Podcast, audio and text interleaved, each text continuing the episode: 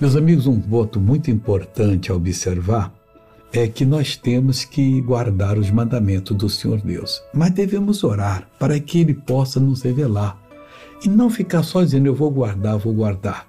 Porque se tem bênção em guardar os, os regulamentos, os estatutos, vamos melhor dizer melhor assim, nós então devemos procurar essa bênção. Lá no Salmo 119, 33, está escrito assim: o salmista disse: Ensina-me, ó Senhor, o caminho dos teus estatutos, e guardá-lo-ei até o fim.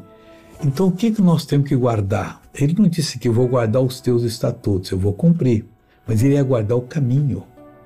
Quando Deus nos ensina o caminho do estatuto, que é o como Ele quer que nós vivamos, que a gente passe a agir, nós vamos ter sucesso na vida. Aí nós vamos guardar esse caminho, até o fim. Nunca vamos abaixar a cabeça para o maligno. Agora, nós vamos fazer oração para você ser abençoado.